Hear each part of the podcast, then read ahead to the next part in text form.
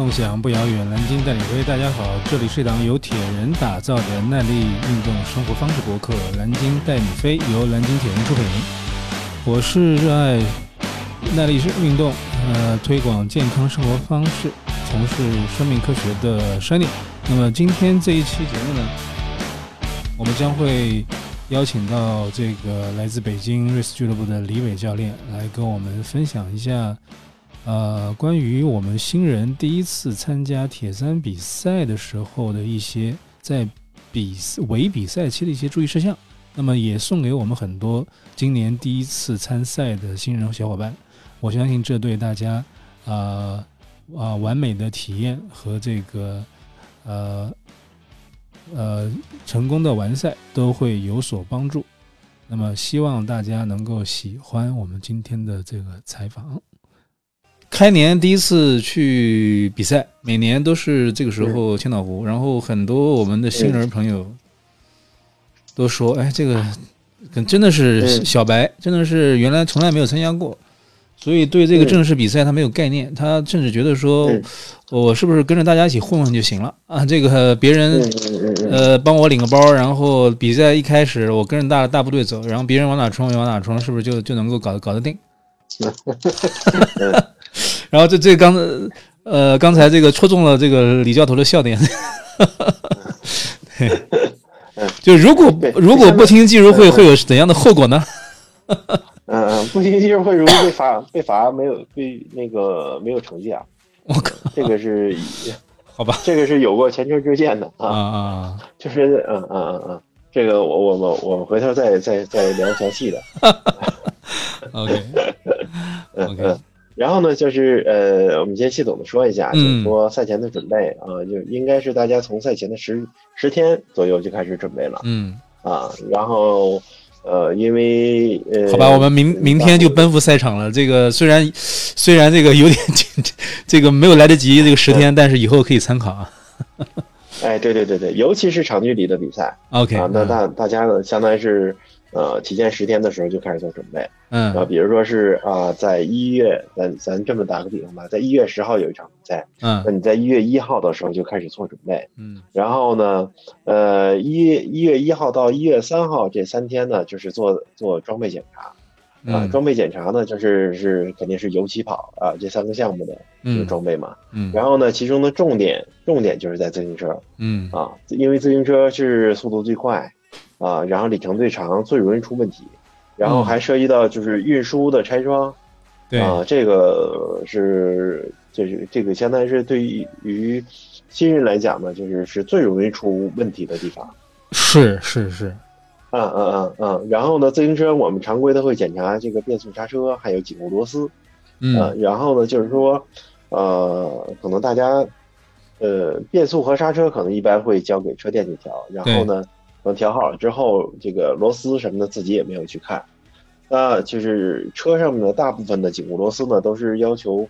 呃，三个月把它松开再锁紧一次的。哦，这个我们一没有这概念，哎，这个真的，你这么第一次，你讲这么一次，这个我们可能才第一次了解有这么一个概念啊。嗯嗯嗯嗯，然后呢，就是自行车上面的所有的螺丝都是有扭力设定的。就是这个好像这个清楚的人好像多一点啊，对，呃，用句俗话讲呢，就是说螺丝你不能是玩命去拧它，对啊，对，呃，就是一定要按照这个扭力设定去去去安装调试。然后呢，再有一个就是所有的螺丝，所有有螺纹安装的地方，就是你不管它是不是要用防松胶啊，或者是止滑剂等等这些东西，但是你在旋螺纹进去的之前，一定要在螺纹上涂润滑油。哦，嗯嗯嗯，一定要涂润滑油，不涂润滑油的话就容易交学费，就相当于容易把这个螺纹给你拧拧拧拧坏掉。嗯，这个这个都没有那么细啊，细细节注意到这么一个程度。反正这次也是李教头给我们科普了，等于说是。嗯，对，嗯嗯，然后呢，就是相当于是大家可以这样去做一个列表嘛，嗯，就是，嗯，也比较容易去找到这样的就是。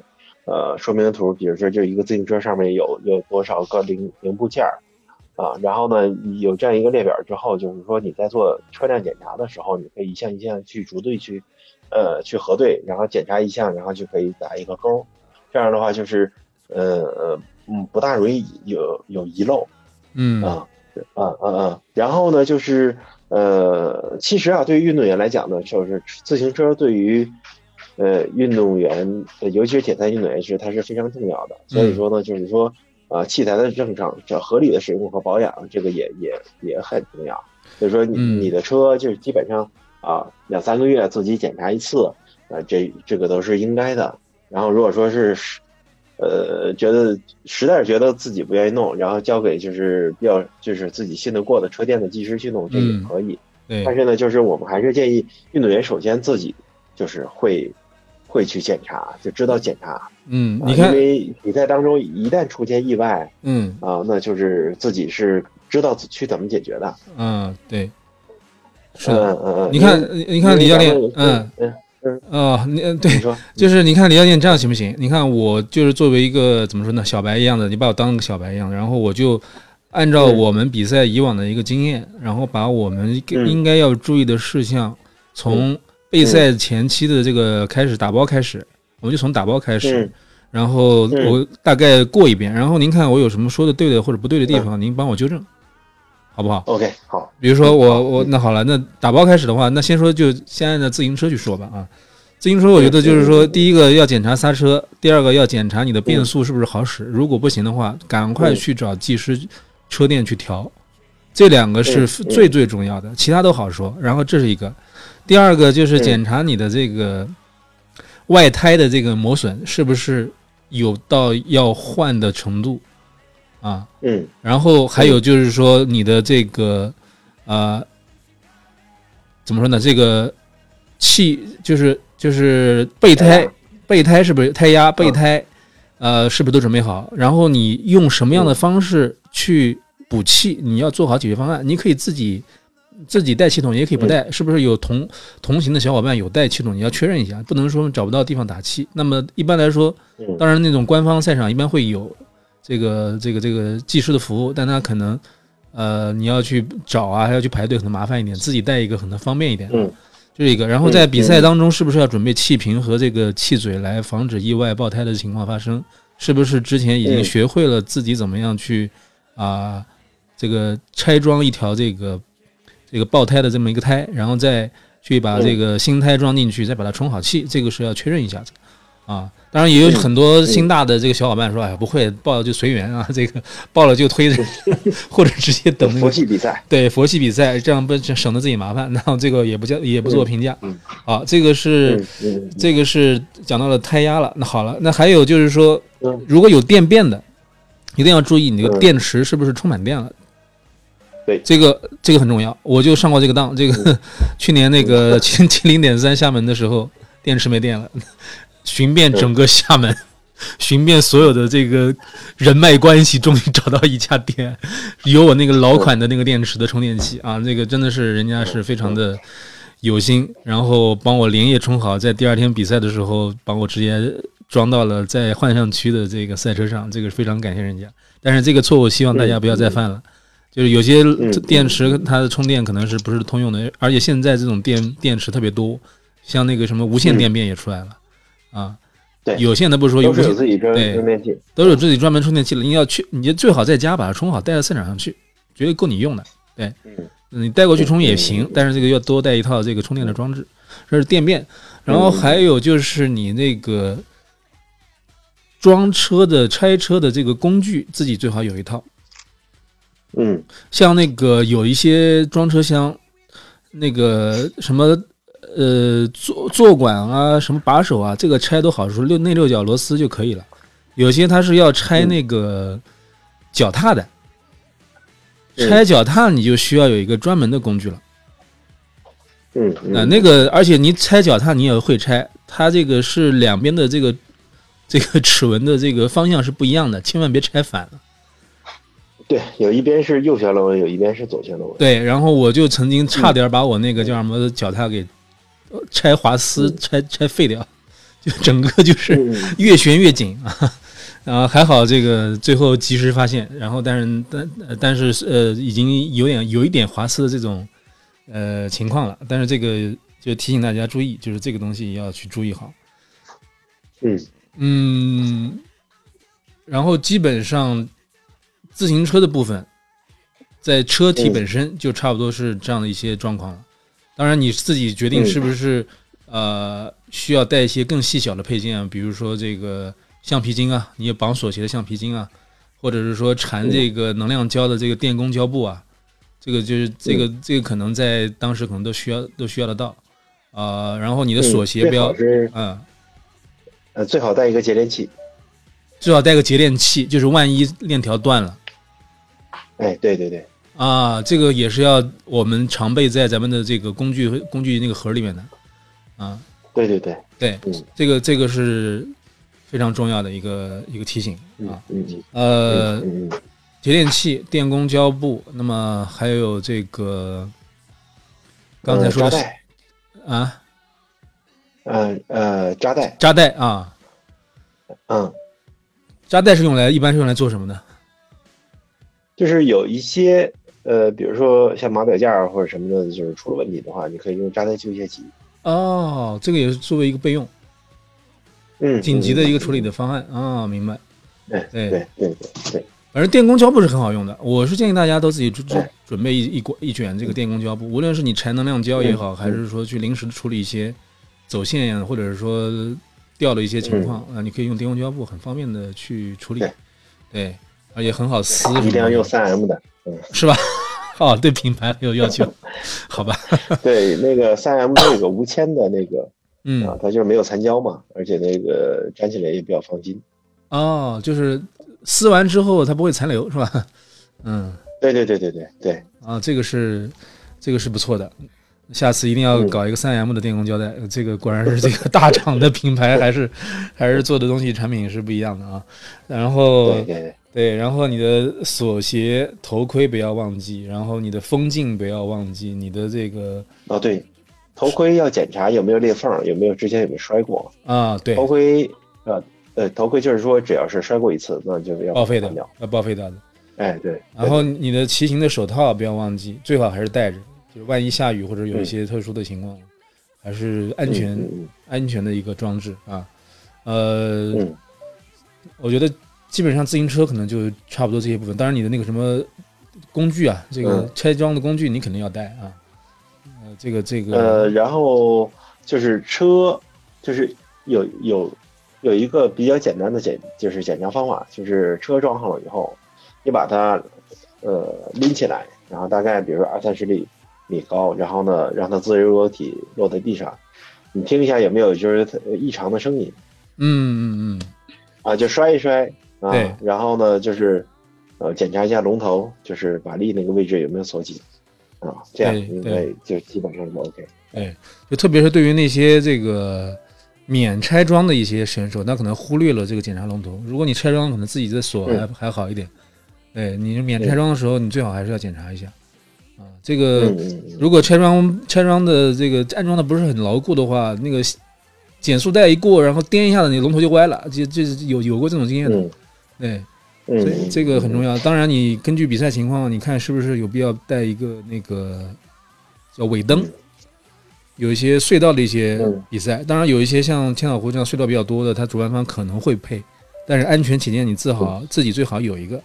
啊尾灯。嗯。对，在长尾灯要设置成是常亮，不要让它闪烁。哦，是吗？哦，对，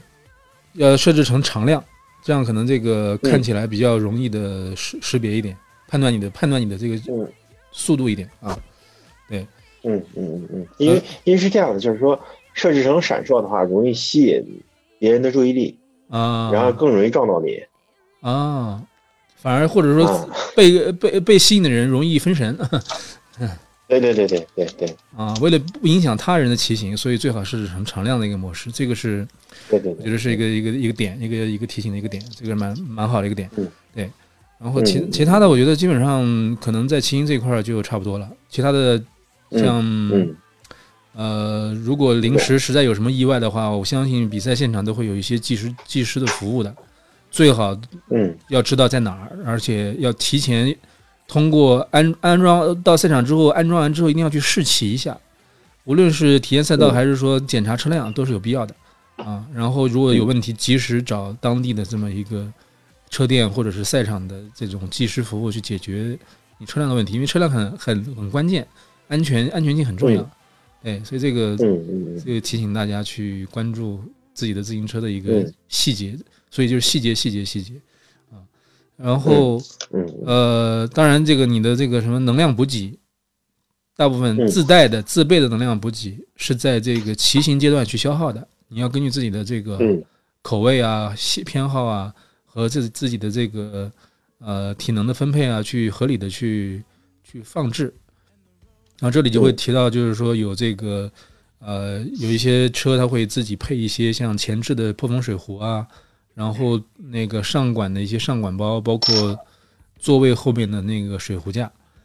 都要去做好检查，然后做好设置，然后也不要忘记带啊。这个有时候你发现你补给没有了，也是很崩溃的，或者补给的工补给的装置没带，也是很崩溃的啊。嗯，对对对。然后那个能量胶一定要在比赛早上当呃当天早上去缠，对啊往里啊面装。啊，对啊对对对，嗯对，有些它那个密封性不是特别好，或者被人家拿走的可能性也很多。对哎，对对对，一大早去经常会被别人拿。对哦，是吗？啊，好吧，对，因为我都是早上产的，所以还好。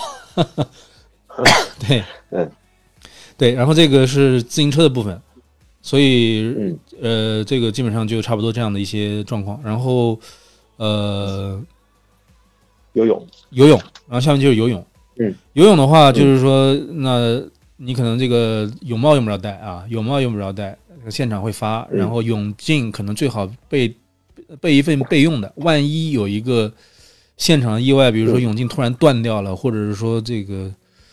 这个坏掉了，你想找一个备用的都很难找，因为特别是有一些有近视的这么一些朋友，想在现场配到能够适合自己的泳镜，特别困难，所以所以最好是大家备两副啊，备两副啊，这是一个嗯泳镜的问题。那游泳的话，那就是胶衣，胶衣不要忘记带了，最好能能穿胶衣则穿胶衣。然后赛前的试水也不用担心说前一天试水，第二天会不会干。一般晚上来说，一个晚上根据我们的经验，把它晾好的话，嗯很快就会干掉的，几个小时就干掉了。所以尽量去试水。嗯我觉得试水还是蛮重要的吧，李教练。对，因为试水，呃，一个是对你对这个水的流速，呃，水源环境，还有一个就是说，你要试自己的装备，嗯。尤其是泳镜，泳镜要去试，因为有的泳镜是分正反的嗯。啊、就是如果戴反了的话，你一跳进去的时候它就会进水啊，对，啊啊啊啊，然后呢就是，呃，是呃是交易，然后游泳的这个。呃，试赛道这个其实控制在二十分钟左右就可以，不用游太长。就是主要是去呃适应一下那个环，感受一下现场的环境啊。哎，对对对对，这个一个一个是水一个水温呃呃水温，然后环境，然后我就有印象，就是说像呃最好是你是在第二天比赛的同一时间段去试，一个是呃如果是海如果是海域的话，可能它有个洋流的问题，就是还还呃潮浪潮的潮高潮低的问题啊，最好是在同一个高潮的位置然后去试水，然后这是一个，另外一个就是。如果是像我这个千岛湖就有经验，就是说，如果你试水的时候，你就知道说，哎，你去的时候可能没问题，但是你回来的时候会阳光非常刺眼，这个你要去提前做好心理建设啊，有心理准备。嗯，啊，嗯，他回程的时候或者是去的时候有阳光特别刺眼的情况，自己要有一个心理准备，不要说到时候哎一慌神一一折返发现，哎呀怎么那么刺眼，不适应了，要提前嗯。有这个判断。啊。包括对水温的一个判断，水流、水水水流的一个判断，包括对于水 水边的环境的判断，就会这个，特别是我觉得这个试水啊，特别是对我们一些这个第一次比赛的这个选手来说非常重要，因为很多小伙伴都是第一次比铁三，第一次在公开水域正式的游那么长距离，还是心理恐惧特别的有的。啊，这个我们曾经有小伙伴，这个这个这个恐惧到这个这个这个，跟我们每个人都问一遍怎么办怎么办，然后甚至要找个庙去拜一拜之类的。对，然后这个李教练有什么样的好的一些调试的方法吗？送给我们这些新人的小伙伴，特别是对于水水有点放松是吗？对，就是心理上建设有什么好的一些建议吗？呃，心理建设是这样，就是说，呃，呃，就是首先岸上要先做好充足的热身，呃，至少要十五分钟。然后呢，做热身的时候，就是一定要让自己能放松，就是要对自己做心理暗示。嗯，这个心理暗示呢，这种呢叫呃，就是在国外它叫 mental skill，是一是是专是专门的一项训练。啊，就是说，哎，就是游泳要就是要提示自己，我在整个游泳阶段都是放松的，都是要放松的，就是呼吸要放松，嗯呃，精神要放松，呼吸放松，然后动作也要放松。啊啊啊，游泳的配速并不重要。嗯啊，反而是你在水里面是不是可以做到足够的放松和适应，这点很重要。因为我们在游的时候，在开放水域，就是百分之六十以上的镜，就是注关注度是放在周围环境上的，而不是放在你怎么去游的。啊，是，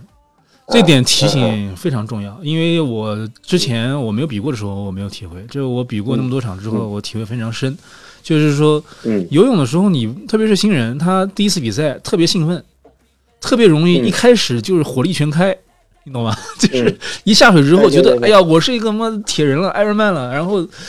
终于等到这个激动人心的一刻了，然后我要展示我所有的这个准备的这个功力，然后一下水之后就开始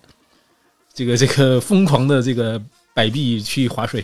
然后这个对，然后就就就只能可能就前二十米。对对对对对对，这个我我我就是前二十米，然后后面就感觉这个快要快要这个 快要这个溺水了这种感觉，然后后面明显的体力就下降了。对，所以这个是一定不能去去太激动，然后太拼这个游泳的这么一个效率和成绩。嗯，那么游泳在我们整个。三项的这个里边是一个心率区间最低的一项，这个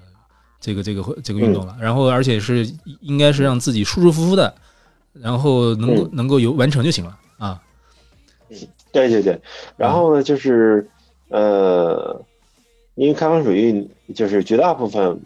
嗯的开放水域就是你都是看不见下面的，对，看不见就是水底的，对啊，所以说呢，就是这个也是产生恐惧的来源。很多小伙伴就这个特别恐惧。对，然后还有这个天热的时候啊，就是说阳光照射，然后水水里面这个植物做光合作用，然后还有水底下往上这个小气泡的这个气泡，哎，对对对对，特别感觉好像有不明生物正在向自己靠近。对，对对对对对，所以说呢，就是这些都要提前去。嗯，想到适应，要想到它啊！哎哎，对对，比赛之前呢，就是说在下开放水域的时候就多适应，哎啊，多适应，就是呃呃，对自己提示，就是说啊，这个没有问题，这水里边什么都没有，都被我们人吃掉了啊，然后是是，哎，对对对，大一点的鱼都被对，所以我吃掉了嘛，对吧？所以我们建议大家在这个比赛之前吃一吃当地的鱼，鱼头叶之类的，对对对对对。然后呢，再有一个就是说适应一下水土，就是，嗯呃对，再一个就是说呃下水之前，如果说当地的水质不好的话，可以提前吃一些这个呃就是肠胃的这个抗生素，嗯啊，或者是吃吃吃吃点蒜呢什么的，这个这个都可以，这都老人的经验。然后呢，再有一个就是说呃有一个本能反应要注意控制，就是说如果说你感觉到自己窒息。呃，上不来气或者说是紧张的时候，啊，这个时候你肯定是想让自己的身体浮起来，对。然后我们的本能反应呢，就是去踩或者去抓，嗯，啊啊，那踩或者抓的时候，就是你肯定向下踩，然后向下去抓，对。这个时候你的身体浮力会下降，啊。啊，身体浮力下降的时候，身体的身体的感知是知道的，就相当于是身体知道，哦，这时候我我踩我抓，然后我浮力，我身体还在往下沉，那它就会更紧张。啊，然后呢，这样是一个恶性循环，浮力会越来越小，然后氧气会越来越少，哎，然后就是你如果说想停下来放松一下，那就是一定要把自己身体趴平，把手伸到前面去，把腿也要平，嗯，这样的话你的身体浮力才会大，嗯，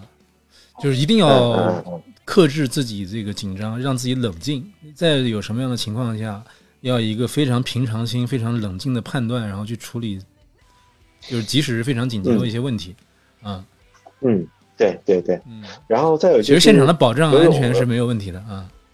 呃，对，没有问题的，啊啊，你你可以随时举手，啊，可以随时举手呼救，这都是没有问题的。而且呢，就是一般的赛事规则是这样，你举手呼救，你只要不上船，然后不借助船的这个船速去前进的话，你都可以继续比赛。对，是可以扶着这个漂浮的这个船只，那个休息一下子的，只要不前进，不借助船力前进就可以了。所以，特别是第一次。第一次这个比赛的这些小伙伴，就是一定要知道有这一条是一个可以借助的这么一个一个一个一个手段啊。嗯嗯，对。然后呢，再有就是游泳，如果说水温低的话，可以提前准备一些热身膏，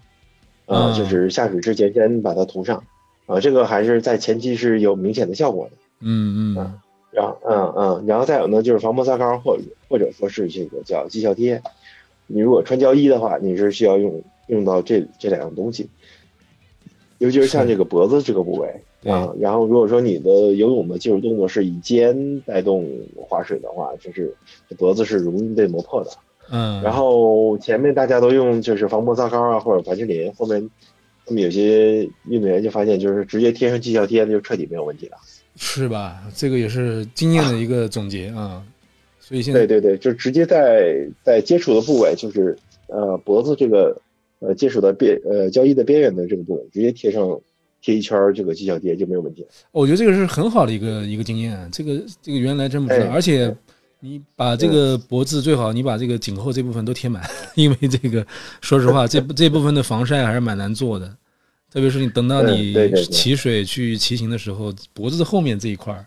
是重重灾区，晒伤的重重灾区，这个这个这个地方。嗯嗯嗯，所以如果能贴一个绩绩效贴，把它全部遮盖住，我觉得这个是挺好的一个一个一个建议啊。对。对，然后贴绩效贴，大家要注意这个呃绩效贴的弹性，就是你往这个位置贴的时候，你是如果说不希望它能给你起到一个就是说呃呃加固啊，就是提高肌肉力量的这么一个作用的话，你就按照它原原本的这个弹性啊，原本的这个长度去贴就可以了，就不要不要拉长了再贴啊。哎哎哎，明白明白。是的，是的，这个这个是很好的一个经验，呃嗯，呃，特别呃，还有一些这个呃，就是说心理上见识的一些经验分享吧，就是就像我们有一个小伙伴，我记不得是谁了，然后在在在群里就是分享，就是说，其实你只要把前面两百米再困难的，好像再看似特别这个难度特别大的一些这个水域，你只要把前面两百米过了之后，后面就嗯。就没问题了。关键就是在前面两百米，对，然后想放弃的时候，千万坚持住。其实就跟自己平时在游泳池的时候，这个有一点不同，但不会不同到哪边去啊。然后就坚持下去，然后后面的话就是就是时间的问题了，就不会有什么其他的问题了。一定要坚持住。嗯，呃，特别是我们有一些第一次参加比赛就遇到一些海水有浪的情况的这些小伙伴，呃，这个嗯还是非常重要的一个心理的建设，就是啊，就前面两百米，后面都。很顺利的，嗯，前面两百米想放弃，后面只要这个一适一旦适应了之后，就会没有任何问题了，啊，嗯，所以我们在这个呃游泳的游泳的这个阶段，基本上就是我觉得有一个有一点就是你可以在准备的准备之前，就是准备呃装备的时候多准备一一套游泳的装备，这样的话你不用去穿自己的比赛服装去去试水。因为比赛服想要干起来，可能时间会比较长一点，所以你试水的时候最好是穿一套泳装，自己另再备一套泳装去试水，啊，而且试水很重要，最好建议大家都要去试水，啊，所以基本上游泳就这一块儿。那除呃，我估计可能需要补充的，也就是说，如果是水域特别冷的话，你可能需要考虑准备一些脚套或者是防寒的泳帽，防寒的嗯，对，还有有的有的品牌还有手套。所以这些都是规则允许可以用的吧？呃，可以。啊，那那其实都没有问题。那这样的话，那就呃都可以去根据这个比赛的情况去准备准备一下。然后这个手套和这个脚套还有这个头套来来这个防止温度过低啊，因为我们这个十六度以下是要强制穿胶衣的啊，那其实就有有点冷了。那距离越长，它这个需要这个保护的越多啊，这个。有备无患，嗯嗯，那么游泳基本上，我觉得也就这些啊。那么可能你这个根据自己的需要啊，然后是不是要去带一条这个泳巾啊、浴浴巾啊，在你这个起水换向之后去擦拭一下自己的这个这个身体啊，然后再去进行一些骑行装备的这么一个穿着，根据自己的这个情况来。对，一般一般好像都是会备一条啊。嗯，海水起水之后要一定要呃把身上的盐冲掉啊！是是是。就是看看起来一开始好像没什么东西，但是一干一旦干了之后，那小盐粒子还是蛮磨人的。嗯，那，对，尤其是骑车的时候，然后呢，它阳光一晒，就这个人就更容易晒伤。OK，所以在我们这个咸水比赛、海水比赛的时候，我们一定要注意，一定要冲干净啊。OK，这个是很好的一点。对，呃，那么其他的像那个游泳，可能就差不多这么多。嗯嗯嗯。呃，那么如果是一些国内的赛事，你新人第一次比赛，可能需要准备跟屁虫，你该准备要准备。啊，给自己和啊，对，那个赛场赛场是不容易买到的，不太容易买到。跟屁虫。对，哎，对对对，最好是提前买，对，提前准备带好，就是你对自己是一个负责，对赛事主办方也是一个负责。然后，虽然我们那个国际赛事不要求，但是我们国内赛事还要根据咱们的国情来，还是需要准备一个的。啊。嗯，然后这个，呃，基本上游泳、跑步、跑步啊，下面就跑步。跑步的话就其实简单了，那无非就是跑鞋和袜子的这个问题，或者再加上一个遮阳的小帽啊。嗯嗯嗯嗯嗯，还有号码带，嗯，还有号码带。对，就是我们的正式的 Ironman 的比赛是最后跑步的时候才需要你佩戴号码带，你甚至你骑车的时候就不需要，都不需要去佩戴的。游泳更不用说了，所以在跑步的时候，大家最好是有一条这个专门的号码带，然后提前把号码布绑在号码带上，然后直接一套一穿就就走，把这个号码带。对，而且嗯，而且绝大部分比赛号码带是不发的，是要自己准备的，自己提自己对。OK，这个是蛮重要的一个点，就是说号码带，嗯，是咱们跑步时候需要去重点去准备的，然后那个。剩下来就是跑鞋，跑鞋还有你的这个跑步的袜子，然后还有就是你的这个遮阳帽，遮阳帽还有你的这个风镜，风镜如果你是这个戴这种运动眼镜的话，可以跟这个骑行是共用的。如果是跟骑行他自己本身已经有风镜了，有那种一体式风镜的，你可能需要再准备一个啊。嗯，基本上可能就是这这样的一些啊。还有就是自己要不要带跑步水壶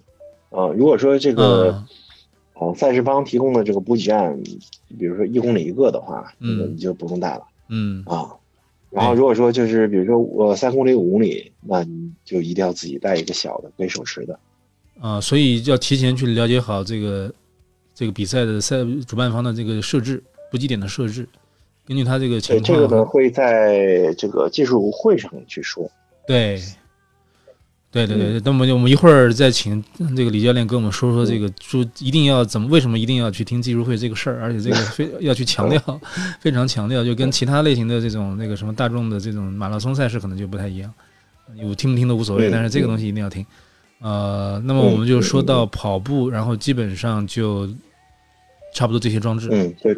对，装备检检查就已经结束了，就已经结束了。那么你就根据这么一个需求来检查你所有的这么一个装备的，呃，列表，然后提前去准备好，不要有什么遗漏，啊，嗯嗯，呃，就如果你是要坐飞机的话，还有一点就是你那个自行车的气瓶可能带不上飞机，你可能要提前在当地就是去去购买，这个是你要去注意的一点，其他的没有什么再要去考虑和注意的了，呃。然后就差不多就这些，嗯，应该差不多就这些了啊。嗯，然后呢，就是就是旅行的这个日程安排，嗯，要清楚的知道自己的出发，还有抵达，还有返程的这个呃日程。然后呢，检查一下这个呃车票啊、机票啊，嗯，还有呢，就是说这个呃这个 shuttle bus，就是这个这个运中中间运输的这个这个车，对，呃，这个这个一定要检查这个呃。呃呃，这几年我我都在赛事现场见到有运动员，要么就是呃没报上名就到现场了，要么就是说报了名但是机票没买，啊，总会有这样的。就是这个很意外，就是但是的确，每年都有，这这这个是比比比较有意思的啊。就准备了半天，发现忘买机票，或者是这个酒店忘订了之类的。嗯啊，对，然后呢，就是就是人已经到了，然后签到的时候发现哎没有报名啊。啊哦哦哦，就是心里老想这事，但是这个最关键的一环没有去 确认，再确认。对对，OK，对对对对对对，好吧，这个。然后呢，就是说，嗯，就是说，嗯，你到当地的这个所有的时间节点，这最好是提前稍微规划一下，不用规划那么细啊，但是有一个大概的笼统的规划。然后呢，还有就是说自己的证件。啊，就是你是需要带护照啊、身份证啊，还是说其他的东西？然后还有呢，有一些比赛是报道的时候需要这个提供这个材料，提供那个体检证明是的，哎，就这些，常备一份。像我这边自己就专门有个文件袋，文件袋里面有我的体检、体检的表格，还有以前的一些完赛的证明，把它放好。啊，基本上就是这些。啊，嗯，还有一个就是睡眠和休息的安排，因因为如果说是距离比较远的话，那就是要提前多做一些休息，嗯，因为长途跋涉就是休息很容易出问题。对，而且然后再有一个就是，呃嗯，再有一个就是比赛之前容容易因为比赛经验不够嘛，嗯，不足的话就是很容易兴奋，兴奋的话你这样你就容易睡不着。嗯嗯嗯，嗯这些都要提前做好做好预料。那这个比赛之前太容易兴奋了，这个是不可避免的，这个这个有甚至可能完全没办法控制，因为有些特别是对于第一次参赛的这个小伙伴，这个一切都是新鲜的。呃都是特别让人令令人令人这个兴奋的，所以这个睡不好觉，或者说这个很容易，这个需要我们这个有一个严格的这么一个时间的观念，就是其实你比赛第二天一般都是比较早要去设置幻象区的，幻象区开放可能就五点多钟就开放，我四五点钟就开始了。所以你要起得更早，可能就四点钟，或者说四甚甚至是更早，你要去起来 做做 准备，然后吃早餐、做做做排空啊之类的这样的一些事情，然后再去设置水壶、设置能量胶、设置这个幻象区，再去做这个穿穿着这个交易的这种整个一些赛前的准备活动，这些一系列的活动可能需要很长的时间，所以你就要求你在前一天比赛晚上可能要早一点休息。而这个对于新手来说太难了，我觉得是这样。嗯，就是头一天晚上尽量不要安排大家的聚会啊啊，然后呢，就是说，好吧，呃，室内，对，就就是室内尽量就不要开灯光了。OK，这样的话，七七八点钟就是这屋子里边就已经黑掉了，你很容易就入睡。但是往往对于我们这些老老老司机来说，这个难得的赛前是唯一聚会的一个 一个时间点。呃，可能礼拜六才到，礼拜天比赛，礼拜六晚上下午一定要聚一个餐，然后大家互相见见面。当然了，这个我们说的是另就题外话了。但是，你严格的准备的话，还是要听李教头这个意见，没错的。对，就是这样更简单。对你，你越简单的话，就相当干扰因素就越少嘛。对对对，嗯嗯，是的，就特别是对于咱们这个第一次参加的新人，或者对成绩有要求的一些运动员来说，这个是非常重要的。休息不好，保证休睡眠是非常重要的一件事情。嗯嗯嗯嗯对嗯嗯呃，OK，所以这个这个从就三项从装备上的这种一个简单的一个情况，我们就基本上讲讲到这儿了。那么刚刚才李教练开始就是讲从这个比赛的这么一个时间安排上面，我们提前要多长时间？最好是多长时间来抵达这个比赛的城市和地点呢？嗯，呃，看当地的气候和海拔。然后呢，如果说是差异很大的情况下，嗯，然后再加，呃呃，那就是说最好是提前四到七天到现场。哦，要那么久啊？去做适应。对对对对对对对，这一般都是建议提前四到七天到现场的。所以要像杨老师那样准备新西兰大铁是非常合科学合理的。啊，在当在当在 在当地先把旅游这个事情安排在比赛之前，然后最后一站是这个 比赛，然后基本上当地最后就比赛。气候环境、食物都水 水土都已经适应的差不多了，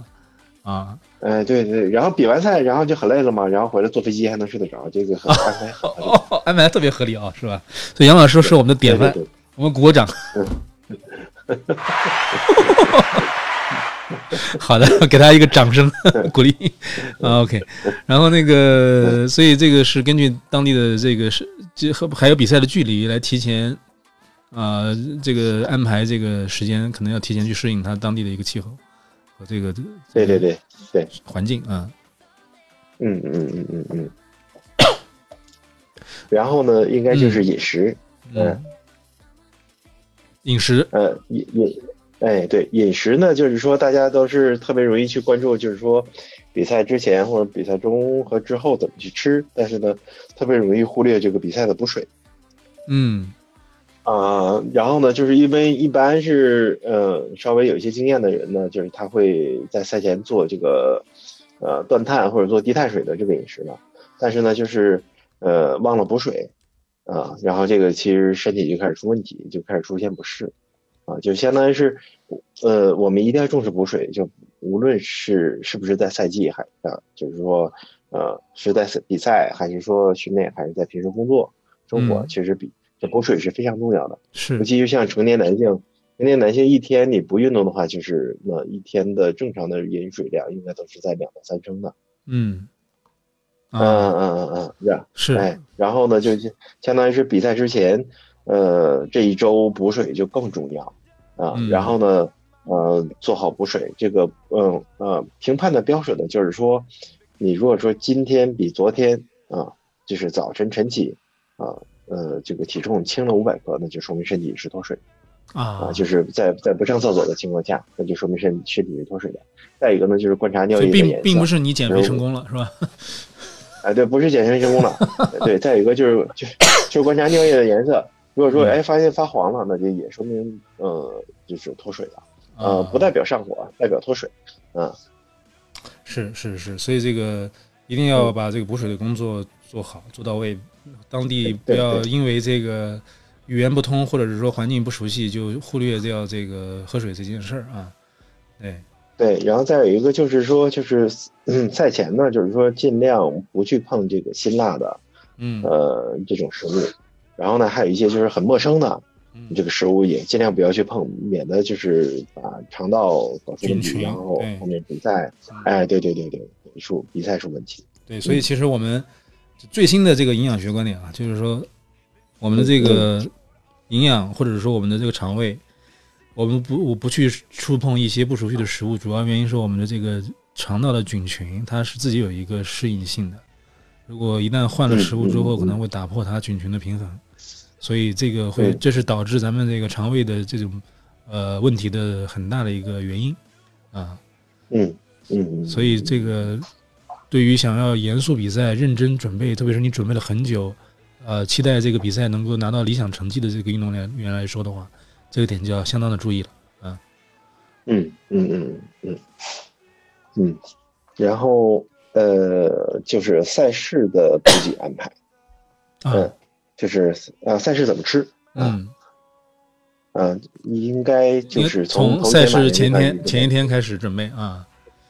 对对对对，就相当于头一天就是要做好补水，然后不吃辛辣的，然后呢不吃粗纤维，呃，嗯。就只吃脂肪和蛋白质，就只吃这个精细的这种这种碳水嘛。对对对，精细碳水和这种就是呃，就是非粗纤维的这种蔬菜啊，明白啊。比如说像生菜，它就不是粗纤维的蔬菜。是生菜是好东西，嗯嗯，哎，对对对对，OK。然后呢，就是比赛当天。比赛当天呢，就是说，就是要，呃，这主要的饮食的构成就是说是碳水化合物，这样可以摄入少量的蛋白粉。啊，OK，啊啊啊，哎，然后呢，就是说喝点这个鱼汤鱼汤怎么样？鱼汤的脂肪含含量好像还可以啊，但是那个氨基酸含量的确是不错的。OK OK，氨基酸含量是不错的。吃点那吃点鱼肉吧。嗯嗯，满脑子都吃。比赛当天的补给尽量是自己带，如果说不是自己带的啊，要吃赛事方的，然后但是没有吃货，要在比赛之前提前去试吃。对，一般啊，第呃，应该哎，当地应该都可以买得到。对，一般现场那个铁人村或者是说这个赛事的这个这个这个帐篷区，它都会有赞助商的这么一个帐篷，你可以去他那边。先去体验一下，因为一般赞助商赞助能量能量补给的赞助商会有一个帐篷，嗯，嗯，对对对，然后呢，就是说这个赛事当天的这个蛋白粉，呃，要注意，就是说你最多是啊，赛中就是每个小时一勺，或者说你在换项的时候有一小勺，嗯，然后呢，就提前把这个装好袋儿，不要把它先，不要先把它冲好，嗯，那蛋白粉的话是，你如果说冲了之后十五分钟不喝，它就会失效，啊，然后呢，就是要注意这个我们这个比赛当中摄入的蛋白粉，主要是防止，就是说你在强度过高，嗯，啊，而且持续时间很长的时候，就是身体它会分解蛋白质功能。嗯嗯嗯，然后呢，就是会造成核酶菌溶解，就是摄入的这部分的蛋白粉，主要是，呃，我个人认为主要是起到这个作用，啊，就是弥弥补这个身体的这个蛋白质分解。OK 啊，呃，但是就是具体的详细的，就是说很精确的这种，啊，补给呢，肯定是要去，就是大家去找这个营养师，啊，然后去做这个个人的补给计划。嗯，啊，但是呢，就是说，呃，我们。就是说，常规来讲呢，就是说当天是以这个碳水化合物为主要的这个功能，嗯，呃，功能食物啊，然后呢就是就是能量胶、能量棒，嗯，啊，还有那个运动饮料啊，运动饮料呢尽量去选呢里面的碳水化合物是，呃，比例是在百分之四左右，啊，太过高或者过低了，其实都不是太理想。呃，百分之四很，我觉得不算高哎，嗯，哎，对对对对对对，并不高啊。然后对。然后呢，就是说比赛当天就还是以饮料还是以补水为主啊。哎，对对对，呃，赛前两个小时开始吃呃呃吃早餐，嗯啊，然后呢也是以这个碳水化合物为主，然后一个小时大概也就两百多克，这个就是我们人体肠道吸收的最最高的这个能力一个，哎，对对对对对，能力 OK，然后呢。啊，然后呢？比赛当中，这个是最常见的，就是说这个补给做的不充分，嗯，可能就是说整个比赛下来就可能吃两只胶或者一只胶，嗯，呃，这种非常普遍，或者说然后也没有怎么喝水，这都是很危险的啊。然后就是大量的这个晕厥、猝死和你的嗯调配速啊和发挥不正常都跟这个补给有关，就是千万不要小看这个人体这个机器，你给它少一点儿掉点小链子，它都会给你那个。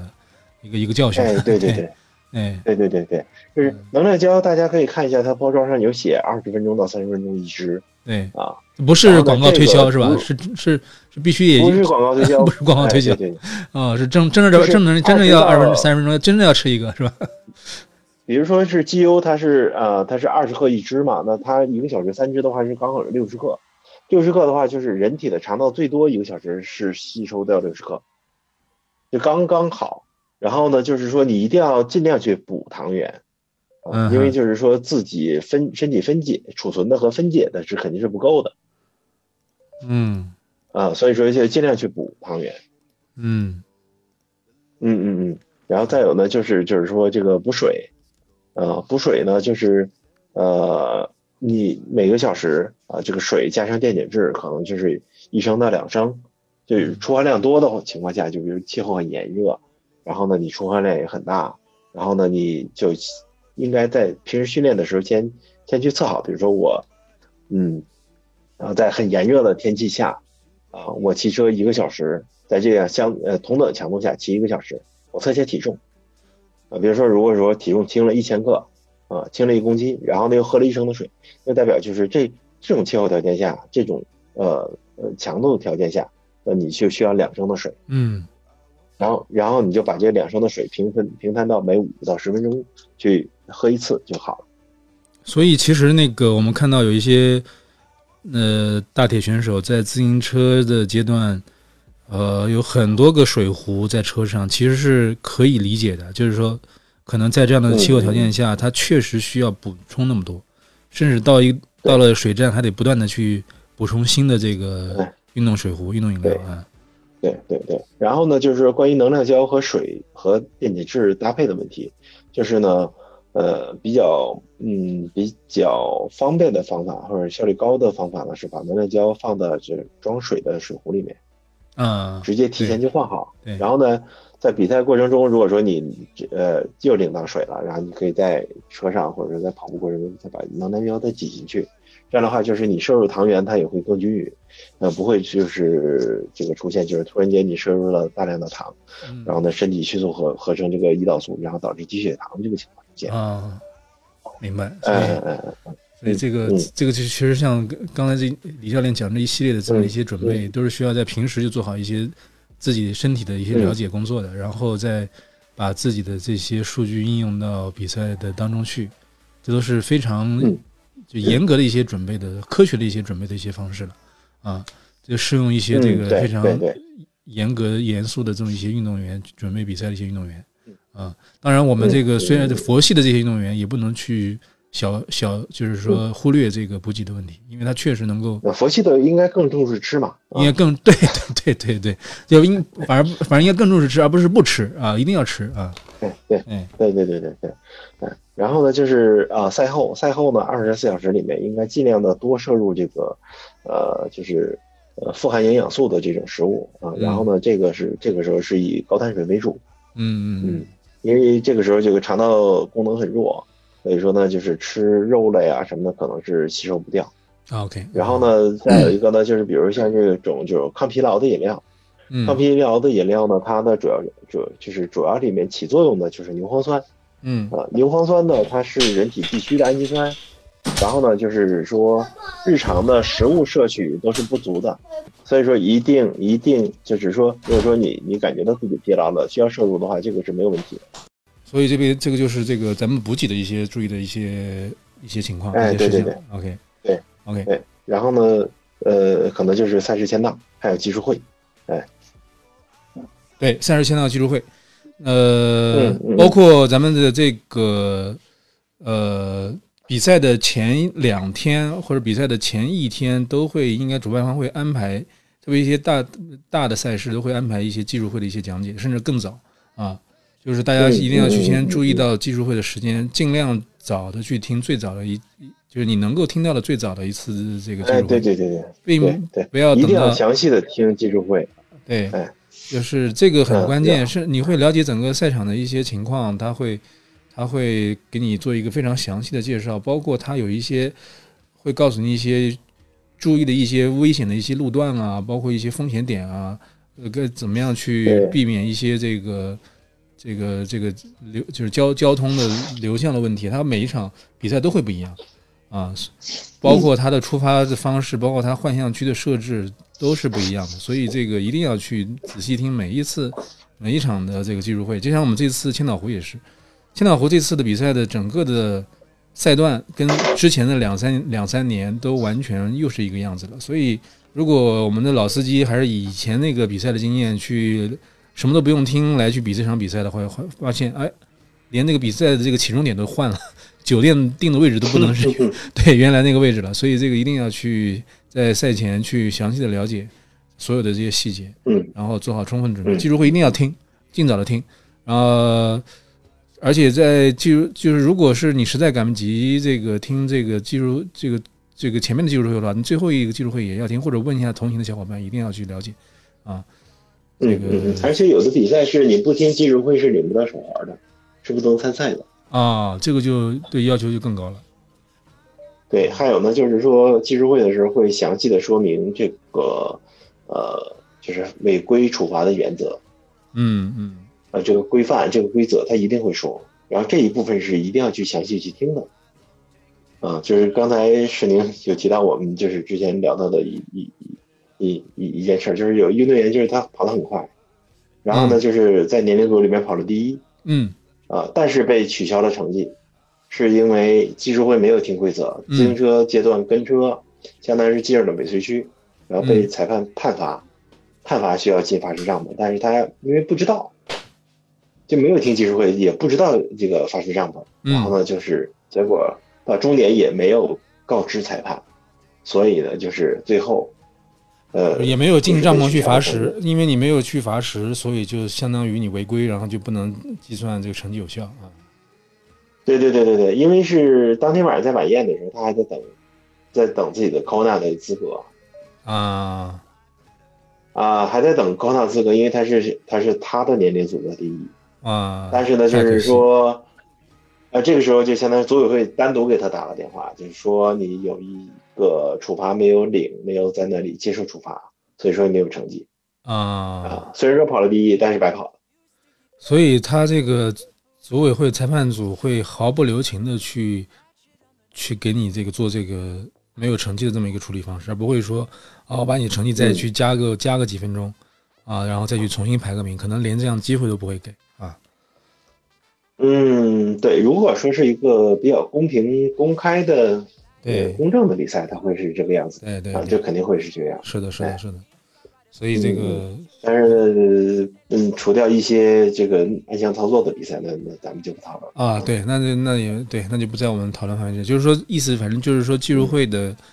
这些细节其实是非常重要，而且它充分体现了这个铁三比赛的多元性和多样性。啊，不是说我们的呃铁人三项跟我们以往的那些经验是相相匹配的，什么什么马拉松啊，你只要去领个包，然后跟着大家跑就行了，反正就是这一直跑嘛，你也不用管这个什么其他的，呃，根据这个现场引导就行了。然后你这个游泳的话，可能也也就是知大概知道一个这个路线，也就差不大差不差就能够搞定了。然后自行车的话，可能。呃，可能会复复杂一点，但是这个铁三还是这个技术会还是非常非常的重要的，啊，嗯嗯嗯，所以这个技术会是一定要听，而且尽早听。那么除了技术会之外，呃，可能我们需要安排时间去试水、试赛道，啊，去三项都要试，三项都要试啊。三项都要试啊。呃，主办方应该会专门安排这个试水的时间，啊，一般是在。但是，嗯，呃，但是有的比赛不让试水。哦，是吗？啊，这个比较奇葩。对对对对。呃，有可能。去年运动员在斯里兰卡就遇到了。啊，也当然也可以想象啊，有一些比赛像那个像那个逃离恶魔岛，估计他那个不会让你在船上传发一次的。嗯，对对对对，所以有些比赛可能它的比赛设置可能就有，就是提前要去了解，不用试水也没不要紧，反正就是说有些他既然如果他主办方提供了试水试赛道的这个时段，甚至有些他是提供了不让你试赛道，当然他可能会带个大巴给你去绕一圈赛道啊，骑行的骑行的赛道，然后你有机会的话也要去了解，因为这个了解路况很重要，提前比如说哪些弯啊，哪些坡啊。哪些危险的一些呃一些点啊，或者路面有一些什么样的状况，啊可能都需要去提前心中做到心中有，提前去做处理，这一些准备。那么赛后一般来说，就是一般来说都会有一个赛后的帐篷，大家可以在里面吃补给，然后做一些放放松和按摩啊，嗯，然后基本上这就是一个整个的这么一个比赛的这么一个。伪比赛期的这么一个安排和需要需要注意的事项了。所以刚才我们就跟李教头把那个伪比赛期的一些这个呃注意事项跟大家分享。当然，更重要的是，我们除了比赛之外的一些旅行的安排，包括你要去了解你怎么样从咱们的这个交通枢纽到达你所居住的酒店。的这么一个交通的接驳，那么有些比赛会有一些接接驳的车辆，你要抢的时间点，如果赶不及的话，那自己去自行安排。那么从酒店，呃，到这个比赛这个现场的这么一个交通情况，啊，是自己骑车去，还是需要打车去，还是怎么步行去？那么从这个酒店到起点。那么酒店到 T 一和 T 二的幻象区，有时候如果不在一块儿的话，那也需要提前做好安排。那么特别，呃，是我们这个赛后，我们这个小伙伴还要比完赛之后再去取车，要及时的去取车。在这么辛苦的比完赛之后，如果安排在当天去赶回回程的话，那要非常紧凑的把这个取车。拆车装车的这个过程去安排好，那么其实对于一个呃运动选手来说，还是要求的比较高的。所以很多在呃长距离的比赛的这个小伙伴们，可能都会安排在赛后会多留一天，啊，给自己充分的这个时间来休息。那么如果是安尔曼的距离的话，那么可能是必须要留一天。因为可能关门时间是在晚上，天黑以后了，那么第二天再去赶回赶着去回城，啊，所以整个的这些这些安排计划，包括你在回程的路上，如果时间比较赶的话，可能没有时间去就餐，可能要在这个呃行程的过程中途去把这个这个餐饮安排好。所以这等等等等这些，都是我们需要去做规划的。当然，我们如果有同行的这个家人和朋友的话，特别是小朋友的话，你也可以注意一些赛事方提供的一些。周边的一些信息，因为其实赛事，呃，不只是比赛而已，也是一个家人朋友共同的一次旅行。那么，是不是在周边有一些给家人和孩子专门的一些这个娱乐的一些设施？那么，如果我们有些赛事的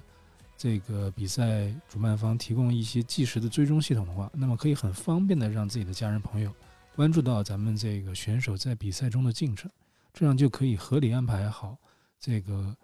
啊观赛加油的这么一个安排。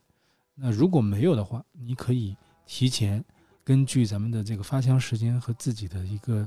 呃比赛的计划，告诉他大概在什么时间，在什么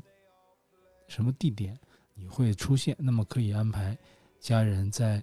一个不用那么像我们那么早起啊，那。呃，不用那么四五点钟就起来，那么可以晚一点，在你比赛完比赛之后，因为其实出发和游泳阶段没有什么好看的，那么可以在骑行的阶段来到不慌不忙来到比赛的赛场，那么在折返点或者是说速度不是那么快的一些上坡的路段，可以安排咱们的这个家人去观赛，或者是说就就近去观赛，那么你要给到。大概估摸的时间点，所以整个这一些其实都是需要去提前计划的，呃，很多很细致的一些工作和安排，呃，可以说这个比赛，呃，是非常细碎的一些细节所拼凑起来的。当然，如果我们把整个这么多细呃细节繁杂的这个比赛完整的、精心周密的安排，然后体验下来的话，我相信。你的这个参赛体验和你的同行的家人朋友的这个观赛体验都会非常的完美。那么这样的一这样的一种体验呢，是我们以往所有其他的耐力赛事所都不存在的。呃，所以说这就是铁三的魅力。呃，反正我个人是觉得，我参加完铁三的比赛，这么经过这么几次之后，是再也不会去想其他的什么赛事，什么马拉松啊，那个就。根本就不关我的事儿了，啊，是一种可有可无的一种选项，所以这个，呃，今天呢，我们就非常感谢李教练来给我们做了这么一期分享，然后也希望大家喜欢，呃，这就是我们今天的南京带你飞，谢谢大家的收听，我们下期再见。